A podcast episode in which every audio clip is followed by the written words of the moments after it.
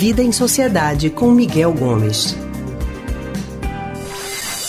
A gente vai falar agora sobre outro assunto muito sério: fake news.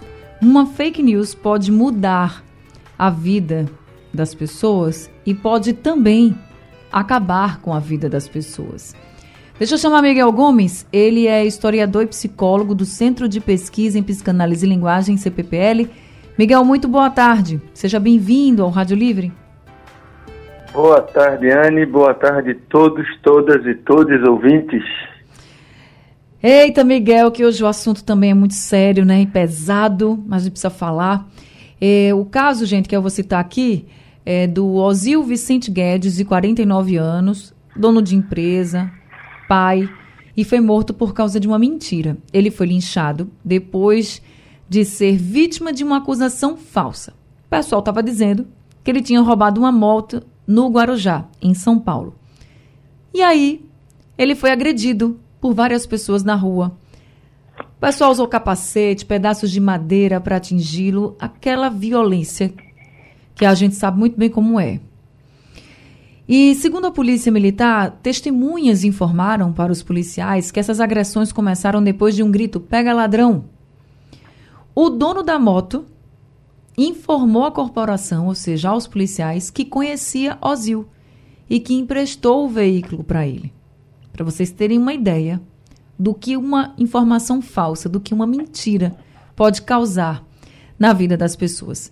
Nesse caso, Ozil Vicente Guedes, de 49 anos, acabou morrendo por causa de uma fake news que circulou, né, em rede social, enfim. E aí, Miguel, primeira pergunta para você, porque esse não é um caso isolado, já noticiei inclusive e acompanhei casos de pessoas que também acabaram morrendo por causa de uma fake news. É, uhum. Primeiro, como é que fica o emocional dos familiares? De uma, de uma pessoa, por exemplo, o Ozil era pai, né? Ele tem filhos.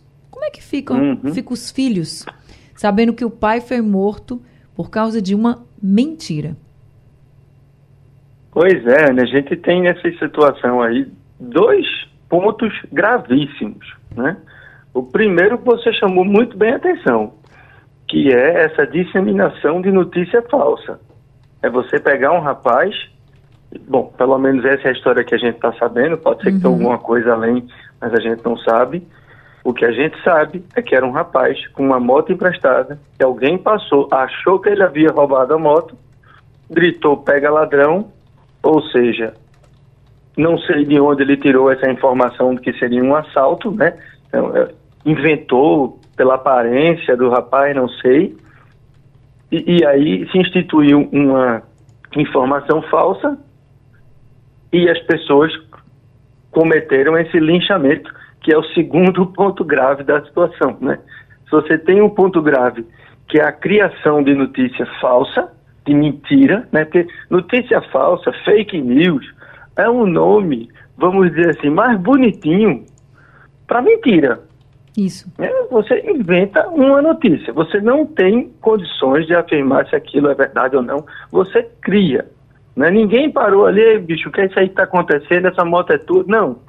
Se gritou que era, era um roubo e pronto. Virou verdade porque alguém inventou. Né? Então a gente tem falado muito sobre isso aqui na rádio e em vários outros espaços a gente tem no país, inclusive, uma discussão em torno de um projeto de lei que visa regulamentar né, as redes sociais, as big tech, né, as grandes empresas de tecnologia, porque elas acabam muitas vezes propagando notícias falsas. A gente viu isso acontecer na eleição de 2018 para presidente de maneira absurda viu novamente agora na eleição de 2020, na eleição de 2022, e aí há uma necessidade de regulamentar de fato isso nas redes sociais e nos buscadores, né? Isso está muito longe de ser censura, isso se trata de uma responsabilização de quem está divulgando mentira em, em, em, internet. O Brasil não é o único, não é o primeiro país a fazer essa discussão.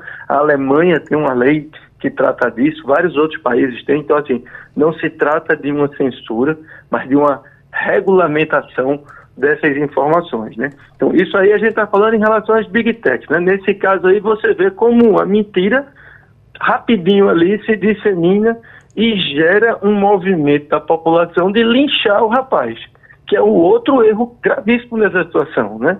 É você querer resolver um problema, suponha que o rapaz tivesse roubado, que não é o caso, não era para ninguém ser linchado. Você vai acionar o que o Estado tem para aplicar a justiça. Justiça não é vingança. Né? Pegar uma pessoa que cometeu um crime e espancá-la pior, espancá-la até a morte, isso nunca foi justiça, isso nunca foi o dever, o papel que a gente deve ter, ou que mesmo o Estado, né? A gente sabe que algumas pessoas dizem assim, ah, fulaninho foi pego roubando, a polícia devia chegar e dar um cacete nesse cara. Tá errado, a polícia não existe para bater em ninguém. Aí, a polícia existe para garantir a ordem, para prender as pessoas, para que a justiça seja feita. Né? Então, enquanto a gente ficar com essa ideia de que vingança resolve, a gente está ferrado, porque não é por aí. Né? Porque do mesmo jeito que algumas pessoas podem achar é, é, é, na vingança tem uma certa catarse, um certo descarrego assim, eita, me vinguei porque fiz é, é, aquela pessoa que me fez mal, eu me vinguei. Um uhum. dia pode ser ela a vítima da vingança, porque todos nós somos passíveis de um dia cometer um erro. Então não é assim que se resolve, né, com vingança, nem é assim que se busca resolver uma situação mentindo, seja na rua, seja em rede social. É, eu falei agora sobre a questão dos familiares de quem, por exemplo, de uma pessoa que acabou morrendo por causa de uma fake news, e eu vou até ampliar essa discussão, Miguel, com a gente, sobre quem fica vivo, né? Porque tem gente que Isso. consegue sobreviver, mas assim, mas tem a sua vida manchada. Tem um, eu sempre escuto de um amigo meu que para você ele, você criar uma imagem, você demora anos, né? Mas para destruir tua imagem basta uma informação que repercute. Porque parece que o que é ruim é, repercute muito mais rapidamente do que o que é bom. E quando é uma mentira, aí é que é bronca mesmo, né? Porque às vezes a pessoa ali tem é super certa, não, sai da linha e vem alguém inventa uma mentira. Essa mentira repercute e acaba manchando a vida daquela pessoa totalmente. Como é que fica o emocional de uma pessoa que é vítima de fake news? Consegue sobreviver, mas é, é vítima de fake news? Porque a gente precisa ter consciência, né? A gente, como sociedade, a gente precisa ter consciência que, como a comunicação está ao nosso alcance, essa comunicação que dissemina com rede social, com WhatsApp e uhum. tudo mais, a gente precisa ter responsabilidade, né, Miguel? Sempre, a gente precisa ter responsabilidade porque as consequências são muito graves. Para o Ozil, aí o que aconteceu? Ele faleceu há um tempo atrás, acho que há uns 5, 6 anos, teve um caso parecido com a Fabienne, também lá no Guarujá. Eu me lembrei dela porque é no mesmo lugar do, do Ozil uma mulher que saindo de casa foi acusada de matar uma criança fazendo um ritual de magia negra. Foi amarrada num poste e espancada até a morte, quando era inocente. Né? Então esses casos acontecem com frequência e isso é inadmissível. Então imagine como ficam os filhos do Ozil, como ficaram os filhos da, da Fabienne. Isso só para citar o caso do Guarujá. Né? Se você voltar no tempo, Anne, tem aquela famosa história da escola base em São Paulo, uhum. que os donos foram acusados de, de uh, molestar as crianças e que apedrejaram a escola, destruíram a escola, a reputação desse casal que tinha uma escola há muitos anos e que depois se provou ser mentira. Né? Então é preciso ter muita responsabilidade quando a gente afirma alguma coisa, quando a gente publica uma, uma informação. Né? Porque a gente precisa ser responsabilizado por aquilo que a gente diz. Quem comete esse tipo de mentira, quem dissemina, quem repercute mentira, precisa sim ser responsabilizado. Isto não é, é, é cerceamento da liberdade de expressão. Todo mundo pode dizer o que pensa, mas é responsável pelo que está dizendo. Então, se é isso que você está afirmando é mentira, ou você não tomou o cuidado de verificar e repercutiu uma mentira, você vai ser responsabilizado por isso. Porque essa mentira que você contou pode ter acabado com a vida de alguém ou pode ter destruído o emocional de algumas pessoas.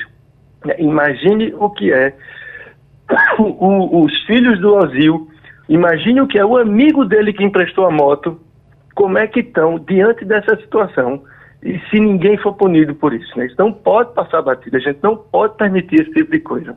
Eu imagino agora a cabeça do amigo do Ozil que emprestou a moto, né? Que pode estar, tá, inclusive, se culpando. A gente não pois sabe, é. né?